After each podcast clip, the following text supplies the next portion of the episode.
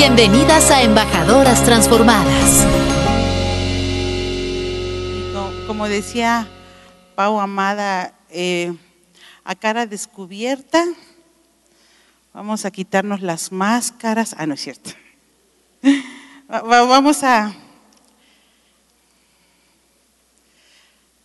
a prepararnos totalmente. Señor, gracias, porque tu espíritu toma control da dirección, transforma, sana, levanta. Gracias, Padre, porque siempre nos escuchas. Gracias. Amén y amén. ¿Cuántas estamos siendo transformadas? Ah, porque estamos en el auditorio transformación, ¿verdad? Muy bien, muy bien. Entonces, habíamos platicado hace, hace ratito sobre las embajadoras, o los más bien los embajadores, y estamos hablando de que nosotros debemos ir creciendo, bíblicamente sería como de una gloria a otra gloria mayor. Y yo andaba preparando mi tema, y dije, ah, las emociones. Y le puse un, un, título muy curioso a mi tema, se llama Princesa fuera de control.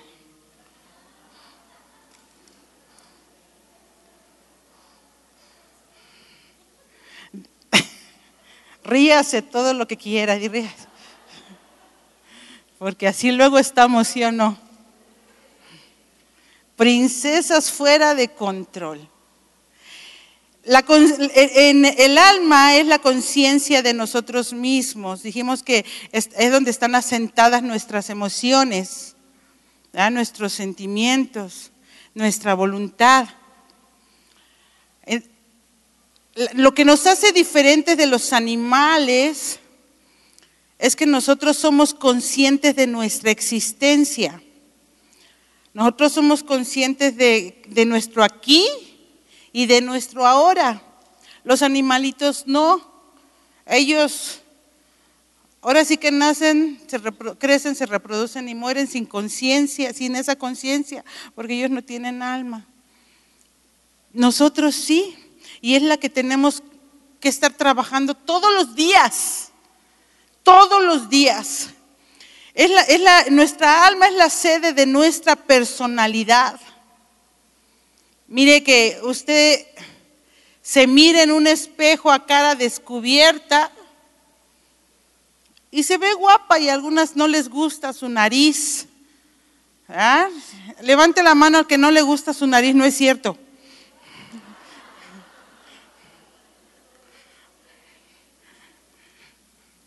Yo hubiera querido haberme traído espejitos para todas, pero mire, cuando Dios dice, a cara descubierta, uno se imagina, se imagina sin maquillaje.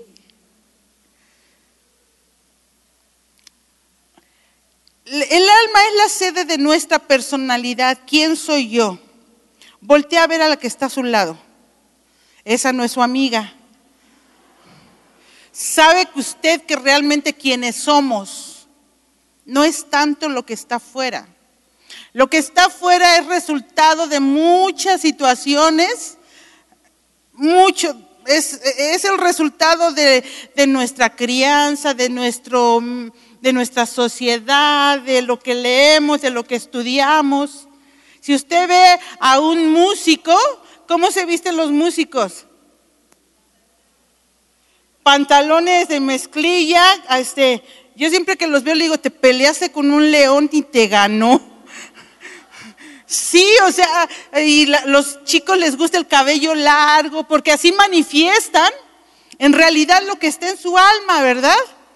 Y, pero, pero muchas veces nosotras tenemos que poner algún tipo de expresión y el alma, les platicaba yo hace rato, el alma está quebrada, está fragmentada, pero tenemos que poner nuestra cara de felicidad.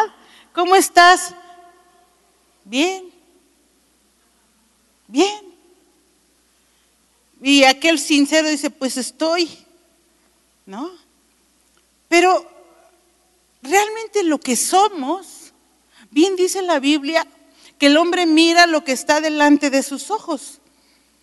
Por eso Dios no mira el bulto, ¿no? Por decirlo así. Bueno, no mira mi bulto, no, no las mira ustedes, hermosas princesas, para que nadie, nadie se me vaya a enojar. Ay, me dijo bulto la pastora. Me voy de la iglesia, aquí no hay amor. Mire, que Dios mira lo que está dentro de nosotros, porque ahí está realmente quienes nosotros somos. Y, quiero platicarles de una historia de una princesa, de una princesa que, que se sabía princesa, porque se llamaba princesa. Una historia de la Biblia, no crean que la cenicienta, es más, este, la historia de, la, de Caperucita Roja y el lobo feroz, en realidad era David con su canastita de los panes y los quesitos y se la llevó a sus hermanitos. Y se encontró al lobo y era Goliat. ¿No? Esta princesa, que, era, que, que, es una princesa, que se llamaba princesa y que vamos a leerlo juntos, está en Génesis 16. Acompáñame por favor a leerlo. Dice, Abraham tenía ya 10 años de vivir en Canaán y su esposa Sarai aún no, aún no podía, había podido tener hijos. Pero como ella tenía una esclava egipcia que se, se llamaba Agar, le propuso a su esposo Abraham, como Dios no me deja tener hijos, acuéstate con mi esclava y ten relaciones sexuales con ella. Según nuestras costumbres, cuando ella tenga un hijo, ese niño será mío porque ella es mi esclava.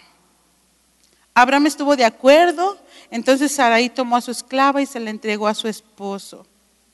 Abraham se acostó con Agar y ella quedó embarazada. Cuando Agar se dio cuenta de que iba a tener un hijo, comenzó a despreciar a, Sarai. Entonces Sarai le reclamó a Abraham, tú tienes la culpa de que Agar me trate con desprecio Recuerda que fui yo quien te la entregó. Ahora resulta que como está embarazada se siente superior a mí. Por eso Dios habrá de castigarte. Abraham le respondió, haz con ella lo que quieras, pues Agar es tu esclava. Fue así como Sarai comenzó a, comenzó a maltratarla y Agar se vio obligada a huir. Cuando Agar llegó al manantial, que está en el desierto de Sur, junto al camino que lleva a Egipto, Dios salió a su encuentro y le dijo, Agar, esclava de Saraí, ¿qué haces aquí? ¿A dónde vas? Y ella le respondió, estoy, estoy huyendo de mi dueña. Entonces Dios le dijo, es mejor que regreses con ella y que la obedezcas. De mi parte, yo haré que tengas tantos descendientes que nadie podrá contarlos. Ahora estás embarazada y vas a tener un hijo. Ponle por, nombre Ismael, porque he escuchado tu llanto. Ismael será entre los hombres igual que un caballo salvaje, tendrá que luchar contra todos, pues todos lucharán contra él, pero logrará establecer en su propio territorio, aún en contra de sus hermanos. Después de que Dios le habló, Agar, Agar le puso por nombre, tú eres el Dios que todo lo ve. Y es que dijo, he visto a Dios que me ha visto. Desde entonces ese manantial se llama pozo del Dios que vive y todo lo ve. Ese pozo todavía está ahí, entre las ciudades de Cades y Bered. Cuando Abraham tenía 86 años, nació el hijo que tuvo con Agar. Abraham le puso por nombre Ismael. Génesis 16 relata esa historia que muchas de nosotras ya sabemos. Abraham tenía 85 años aproximadamente, 86, cuando, cuando tuvo esta situación con su esposa Saraí haciendo cuentas, tendría, tendría 76 años aproximadamente, Saraí. Y quiero comentarles que 76 años en aquel entonces no era como ser una anciana o una persona mayor. La mamá de Abraham, cuando tuvo a Abraham, tenía 70 años. Y la historia de la Biblia no la cuenta como algo guau, maravilloso de, una gran edad, no. Entonces, ¿por qué? Porque, porque moría, de hecho murió de 200, 206 años, algo así, dice la Biblia. Entonces, la gente vivía más años. Y cuando yo estaba leyendo esto, yo decía, bueno, se tiene 76 años, pues no es de tanto preocuparse. Pero cuando uno está leyendo la Biblia, dice Saraí aún no había, no había podido tener hijos. Y ese aún que es un adverbio de tiempo que también quiere decir todavía. No había tenido hijos. Y cuando decimos todavía, es que va a tenerlos, pero aún no. Cuando te dicen, todavía no te entregan tu coche, te están diciendo, no, te lo van a entregar. No, te va a decir, todavía no, te lo van a entregar después, ¿verdad? Y la Biblia dice, aún todavía no tenía hijos. Y a veces nosotras, las mujeres, cuando no, le hacemos caso a esas pequeñas, esas pequeñas palabritas, ¿verdad? Chiquitas, las letras chiquitas. Y, y uno le cree al Señor y ese todavía lo ignoramos y empieza a suceder dentro de nosotros una inquietud de, ¿y si no llega? ¿Les ha pasado? ¿Y si no llega? Y luego hay gente todavía que dice, no, no te va a llegar, no te va, no va a pasar. Ah, te dieron una palabra profética, mira, ya pasó el tiempo y ni se ha cumplido. Ay, ¿para qué esperas? ¿Tú qué les crees? ¿No? Que un aumento de sueldo. Ah, y empieza esa situación, empieza esa duda dentro de nosotros. Entonces, Saraí llevaba 10 años que se habían establecido en Canaán y esos 10 años aún no había podido tener hijos, aún no había tenido hijos, no había podido tener hijos, y ella empieza a tener impaciencia. Quiero decirles que el nombre de Saraí significa princesa, la princesa. Por eso yo les decía que había una princesa ahí que se sabía que era, ella era princesa. Entonces llega ahí con Abraham y le dice, como Dios no me deja tener hijos, ¿alguna vez han escuchado ustedes que dicen, es que sí me dieron una promesa, pero yo no sé si Dios no me ha escuchado, yo he orado y yo no tengo respuesta de Dios? Y suele suceder que inmediatamente culpamos a Dios. Es que si Dios es amor, ¿por qué hay tantos niños que se mueren de hambre en África? Y así le van a decir la gente que no cree en Dios. Si Dios es amor, ¿por qué te pasó lo que te pasó? Si Dios es amor, ¿verdad? Y así empiezan. Y lo primero que hacen es culpar a Dios. Como Dios no me deja tener hijos, ¿se acuerdan de los argumentos? Empiezan a trabajar inmediatamente. Entonces Saraí empieza, a, empieza a cuestionar el todo, aún no, y Dios no me lo ha dado. Entonces, como no me lo ha dado, esta princesa empieza a acelerarse y empieza a buscar resolver las situaciones a su manera y agarra el reloj de Dios y lo quiere mover. ¿Cuántas voltea, voltea con tu compañera y dice, dile, princesa, no te desesperes. Ahora regrésate y dile, princesa, tú tampoco. Porque las princesas también nos desesperamos. Y esta princesa empezó a entrar en, en, en desesperación y inmediatamente toma una decisión, decide entregarle una vez Eva también decide estirar la mano y tomar del fruto prohibido. Y Saraí decide, digan conmigo, decide, cuidado con las decisiones fuera de tiempo, por nuestra impaciencia. Decide entregarle a su sirvienta, a su esposo, y empieza a tomar decisiones fuera de la dirección de Dios.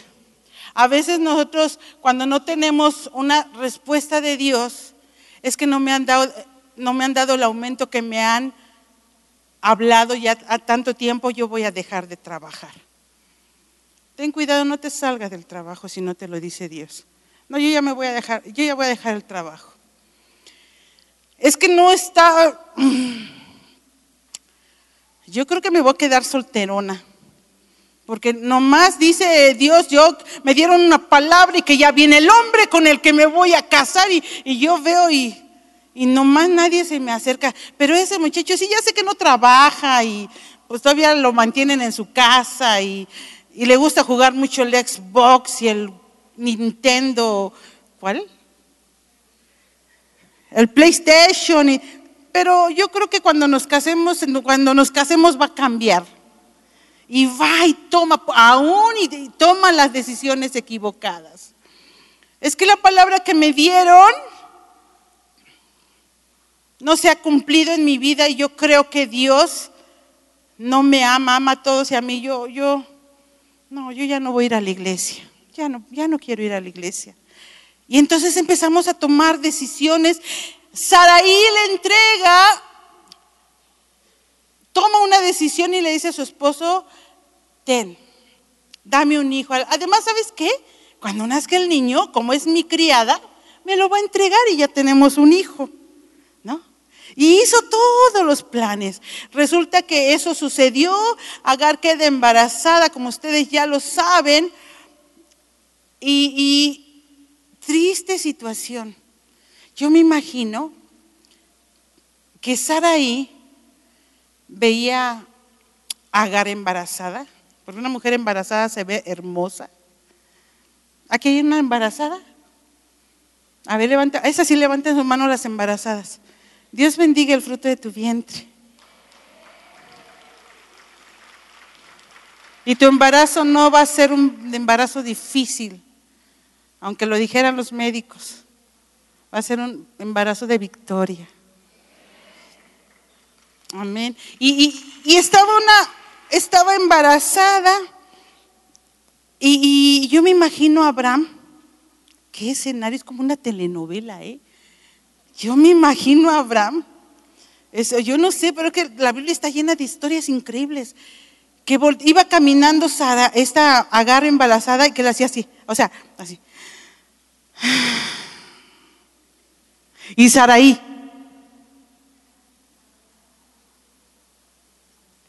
Y Agar. ¿Ustedes creen que no se daba cuenta Agar? Entonces, Agar se da cuenta de, yo me imagino que a escondidas llegaba Abraham. ¿No? Así que, es que imagínense, no, no había tenido hijos. O, díganme que así ya, ya, ya, la embaracé, ay que nazca. No, hombre, ha de haber estado bien emocionado y bien, así, es, así como, ay viene mi hijo. Pero cuando se venía Sara dije, Abraham, sí, sí, mi señora, todo bien. ¿No? Pero yo creo que Agar se dio cuenta y, y la Biblia dice que Agar empezó a despreciar a Saraí, pero era su señora. Entonces yo me imagino que no decía nada, pero con la mirada basta. ¿no? Entonces yo me imagino que, no sé, Agar hacía así. Y pasaba, eh, pasaba Abraham y, y Agar así. Y mirando a Sara, ¿no?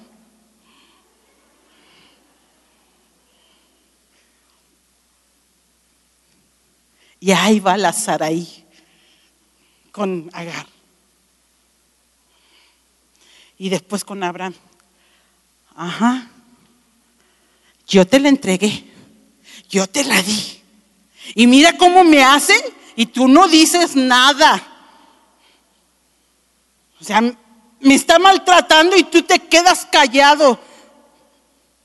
Rata inmunda. Yo creo que estaba bien enojada, bien enojada. Pero pues es que, es más, le dice, mira, resulta que está embarazada y se siente superior a mí. Dios te va a castigar, le dice, le dice Abraham, Dios te va a castigar, le dice Abraham. Mujer, muchas veces cuando nosotros estamos fuera de control, empezamos a hablar barbaridades y empezamos a maldecir. Las princesas fuera de control, con tu boca, en tu boca está el poder de la vida y de la muerte. Y esa muerte no necesariamente es que te vayas a la tumba, pero tú puedes matarle las ilusiones a alguien, tú puedes matarle los sueños a alguien con palabras diciéndoselas enojada. Y Saraí estaba enojadísima y, dijo, pero Dios te va a castigar a ti. Y pues mire, como es común, ¿verdad? Los hombres no toman las cosas tan a pecho. Ve a Sarai bien enojada y ve a Agar bien contenta. Ay, pues haz lo que quieras, es tu sierva. Y se va. Eso sí eso hizo, eso hizo, eso hizo Abraham, eso dice la Biblia. Pero aquí lo impresionante es que ahora resulta que la esclava empieza a humillar la, a la princesa. La esclava empezó a maltratar a la princesa. La princesa empezó a, sentirse humillada por su esclava. Te voy a decir una cosa. Cuando tú cedes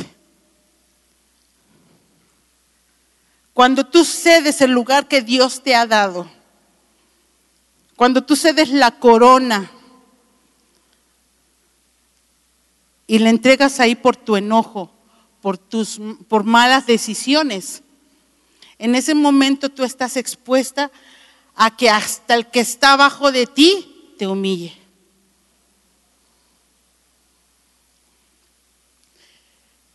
Entonces, Saraí se empezó a sentir humillada, ¿verdad? Y, yo no me imagino una, o sea, en aquel entonces, pero una mujer enojada, pregúntenle, que hay esposos, ¿verdad? Que hay hombres, una mujer enojada y, empezó a maltratar a Agar. Al grado de que Agar se va al desierto. Agar era su, tenía, era esclava, era delicado que ella se saliera de ese lugar porque era esclava. Ella estaba arriesgando su vida porque ella le pertenecía a una persona. Y ella se sale de ese lugar, pero no solo se sale así, ¿se acuerdan? ¿Verdad? Se salió embarazada. Y se va al desierto. Yo, mira, cuando, cuando el Señor te lleva al desierto, y bendito los desiertos, cuando el Señor te lleva al desierto, Dice la Biblia que se llevó a Jesús. Jesús fue al desierto guiado por, por el Espíritu.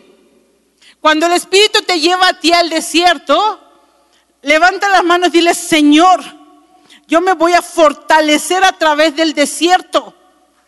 Pero cuando sales del desierto guiado por el Espíritu de Dios, sales en el poder del Espíritu Santo. Entras en, entras en obediencia, el Espíritu te lleva y sales en el poder del Espíritu Santo. Eso sucede cuando tú, tú, tú te mueves en el Espíritu. Pero cuando tú te metes al desierto por decisión propia, cuando tú decides meterte a un desierto que Dios no te ha metido, las cosas van a salir mal y a veces y muchas veces terminamos culpando a Dios cuando el que te metió al desierto fuiste tú. Identifica esos desiertos, identifica cuando te metes. Entonces, cuando aún nosotros llegamos a tomar malas decisiones, porque Abraham y Saraí estaban dentro del pacto entonces una princesa fuera de control maltrata a su sirviente y se va. Pudiera ser que tú no fueras Saraí, pero pudiera ser que tú estuvieras en la condición de Agar, que alguien te está y te está dando y te está dando y te está maltratando y terminas huyendo.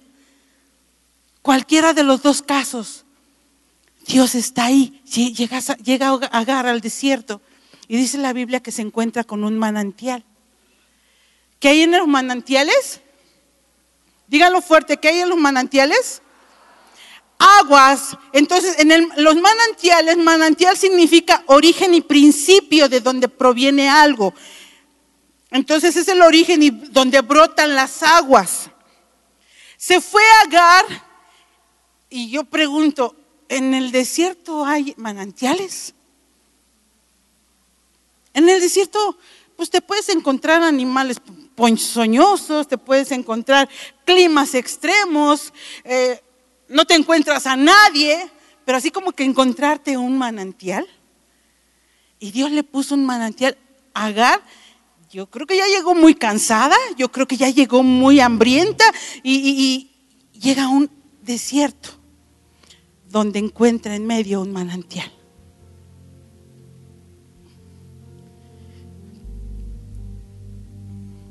Aún en situaciones difíciles,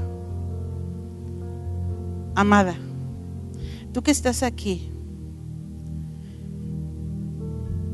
Dios te va a poner un manantial. Esas aguas que van a brotar son los ríos de Dios que te, va a hacer a ti recordar que su presencia está ahí, no te ha dejado. No importa lo que estás pasando. Alguien está haciendo te está haciendo sufrir. Perdiste el control. Estás haciendo sufrir a alguien. Pero hay un manantial ahí. Un manantial donde es el principio de algo que va a suceder aún en los peores momentos, Dios te va a permitir ver un manantial donde algo va a nacer. Y ahí donde estaba Agar en ese manantial, se oye una voz, bendita voz, bendita voz, bendita voz. Y le dice a Agar, ¿qué haces aquí, Agar? ¿Por qué te escondes? ¿Por qué huyes? Y muchas veces te va a decir así Dios, ¿qué haces aquí? ¿Quién te metió a este desierto? Te metiste tú al desierto, yo no te metí. Pero estoy aquí. Sarai estaba enojada ya, pero Agar estaba en su momento. Y escuche esa voz, tierna y dulce como un hijo lo sabe reconocer. Porque déjenme decirles que aunque Agar se sabía esclava, Agar tenía promesa también. Y el Señor, eh, cuando le pregunta, ¿qué haces aquí? Agar le contesta, es que estoy huyendo porque mi esclava, perdón, porque mi dueña me lastima. Y Dios le dice, levántate, Agar y regresa ya.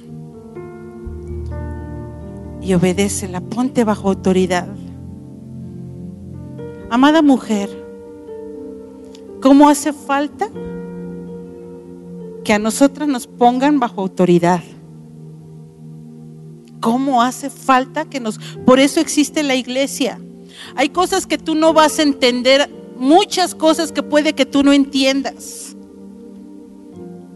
Pero algo así de, yo vengo aquí a decirte una cosa. Tú necesitas estar bajo autoridad. Y Dios sabía eso y estableció la iglesia. Porque la va a embellecer. Y la mandó a regresar a, Agar y, Agar se regresó.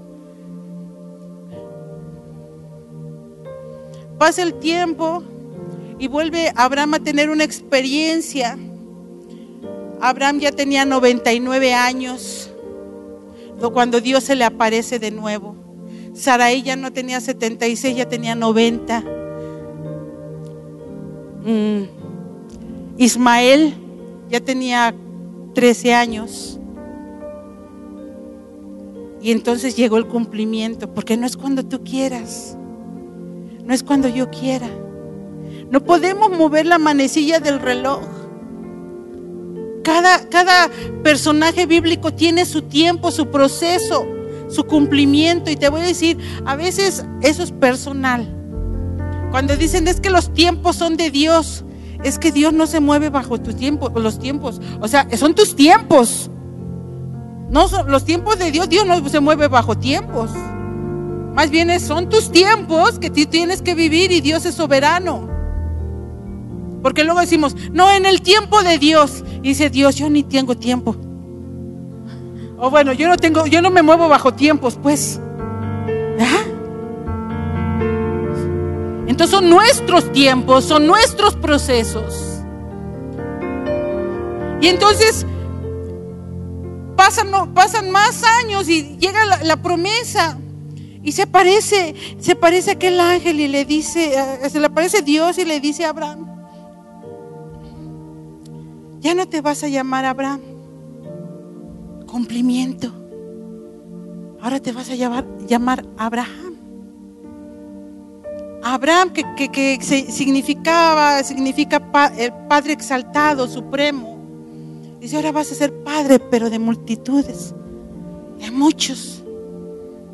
Pero ve, mira, ve a tu esposa. Está amargada. La princesa está amargada. La princesa que se salió, la princesa fuera de control, está amargada. Ve con ella porque también le alcanza la promesa.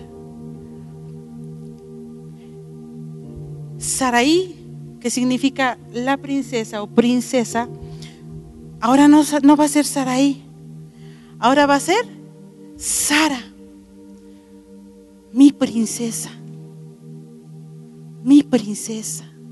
¿Se dan cuenta? A veces cuando, cuando, cuando tú tienes a tu papá o a tu mamá o a tus hijos, ¿verdad? dices, ahí viene el papá, ¿no? Ahí viene la mamá. Dice, ¿quién?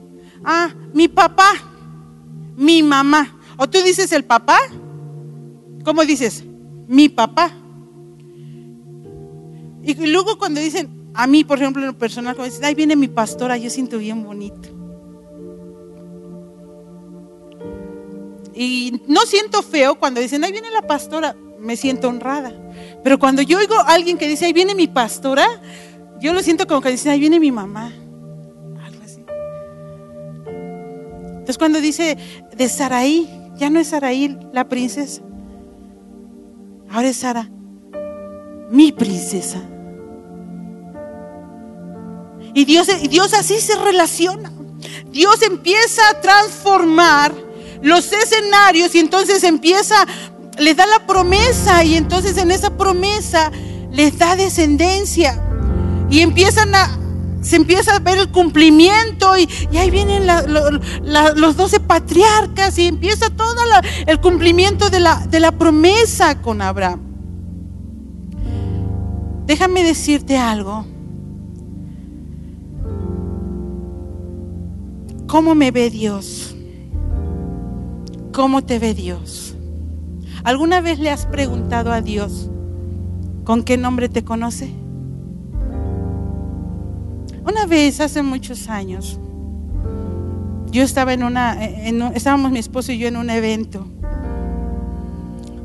Y, él, ya no sé si es pastor, apóstol, profeta, es que hay tantos nombres, ¿verdad? Pero era un ministro muy grande.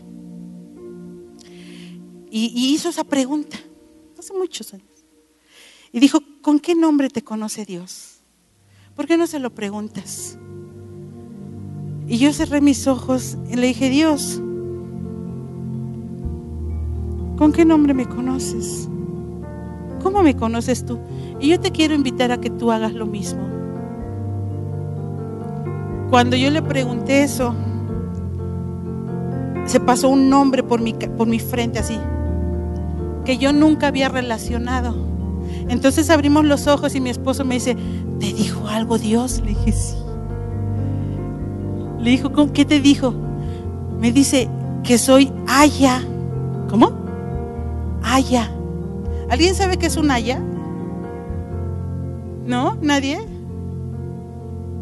Yo me fui a investigar eso también. Dice, es un Aya, dice mi esposo. Ah". Y yo empecé a investigar y resulta que ella es una madre, alguien que cuida, alguien que provee. Y entonces fue impactante para mí porque ya al paso de los años he visto cómo eso se ha cumplido. Pero eso es mi experiencia. Porque yo soy una princesa de Dios. Y sé cómo me conoce Dios. Pero yo quiero invitarte que tú cierres tus ojos y que le preguntes a Dios.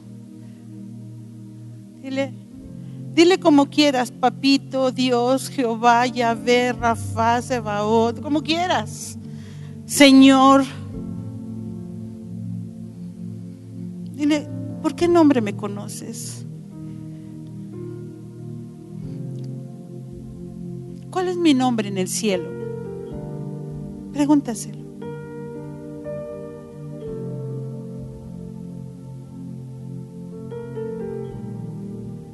Si alguien el Señor se lo muestra, levante su mano porque queremos saberlo.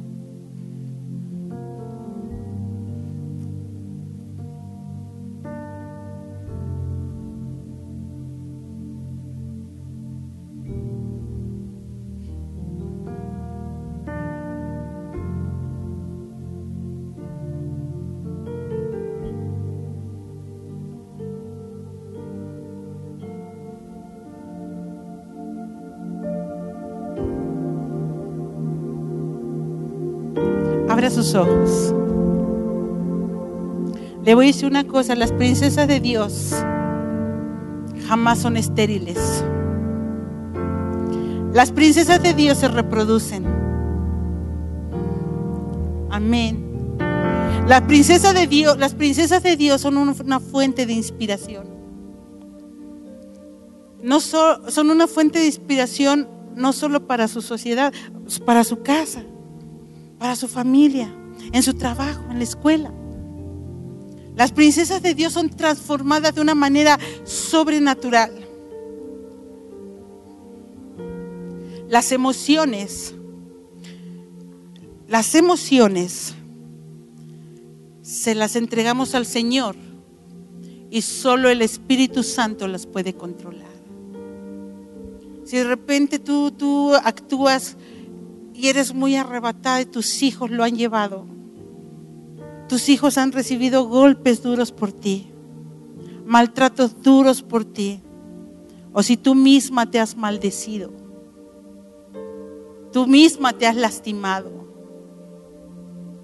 Porque déjame decirte que el plan del diablo es que tus emociones, que la princesa esté fuera de control. Ese es el plan del diablo y con emociones fuera de control destruyas todo lo que está cerca de ti. Eso quiere hacer el diablo.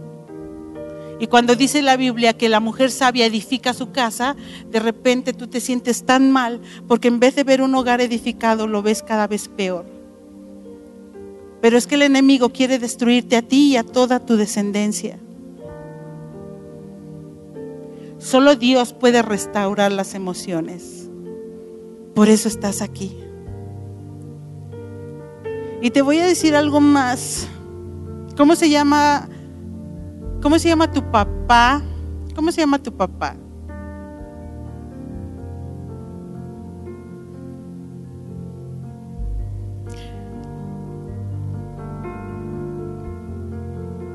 ¿Cómo se llama tu papá? Dios. ¿Cómo se llama tu papá? ¿Es tu papá? ¿Segura?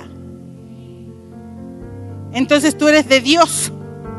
Yo, por ejemplo, me, me llamo Lidia Ramírez, Lira. Pero a mí me encanta portar el nombre de mi apellido. Yo traigo a mi esposo y a mis hijos hasta en mi firma, en mis contra... En ningún lado. mis... En todos lados. Pero ¿sabe qué? Así Dios le gusta que nosotros tenemos cerquita. Entonces, si usted, su papá es Dios, entonces usted es de Dios, ¿verdad? Le voy a decir algo. Entonces su nombre es hija, porque Dios la hizo hija, ¿verdad? ¿Y se apellida? Otra vez. Ust- ah, de este lado. ¿Cómo se llaman? ¿De quién? Completo.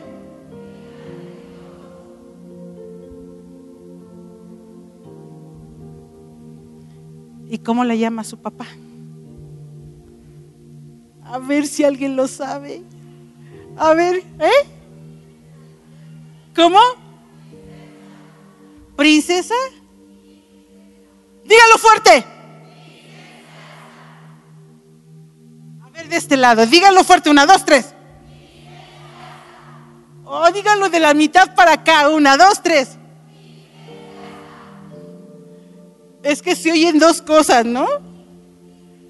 ¿Eh? ¿Eh? ¿Quién? A ver, córrele, ven, ven, ven, córrele. Tú, quien lo, ya lo dijo bien. No, otro. Aquí, ¿quién lo dijo? Ven aquí, ven aquí, córrele, córrele, córrele.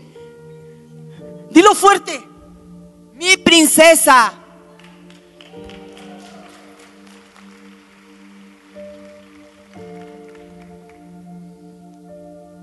¿Cómo te llamas?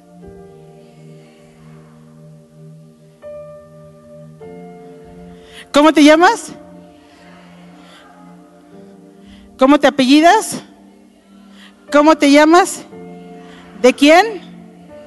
¿Cómo te llama tu papá?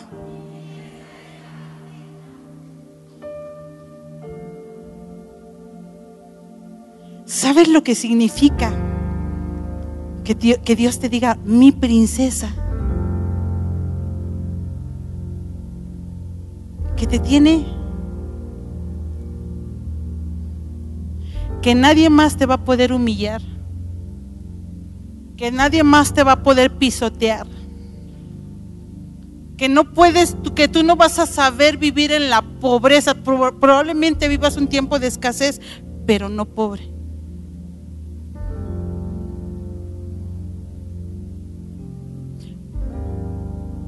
Porque el padre, cuando dice mi princesa, las tiene en una silla real. Ponte de pie. Y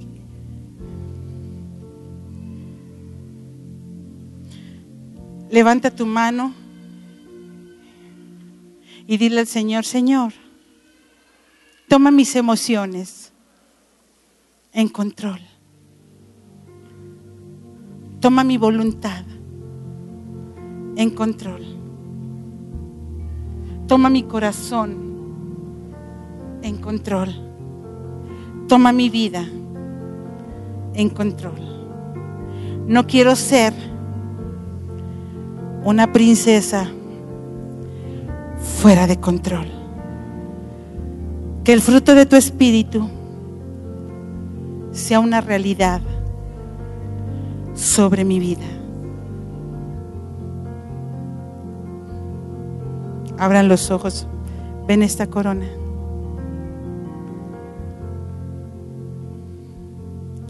Les van a entregar una coronita, ¿sí?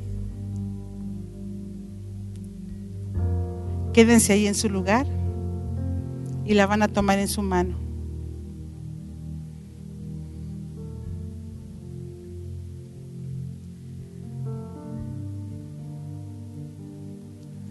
Si alguien había lastimado al grado que tú habías pensado que ya no valías nada y que se había terminado todos tus sueños, todos, tus- todos tus anhelos, déjame decirte que en este momento Dios va a restituir, Dios va a restituir y está sanando. Toma tu corona.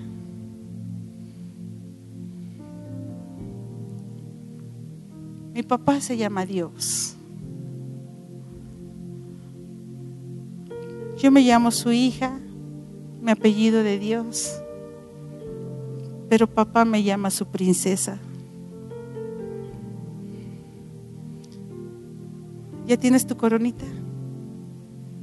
Póntela.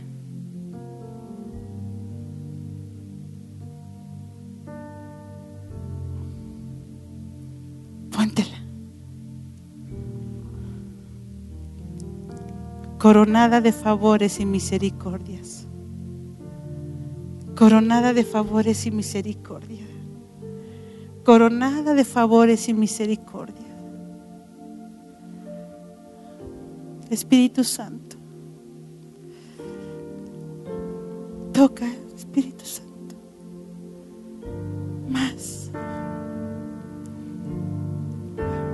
Aquella mujer que fue lastimada, más, Señor, trae sanidad.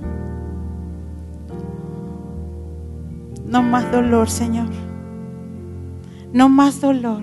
Se acabó el luto. Se acabó el luto. Se acabó el luto. Se acabó el luto.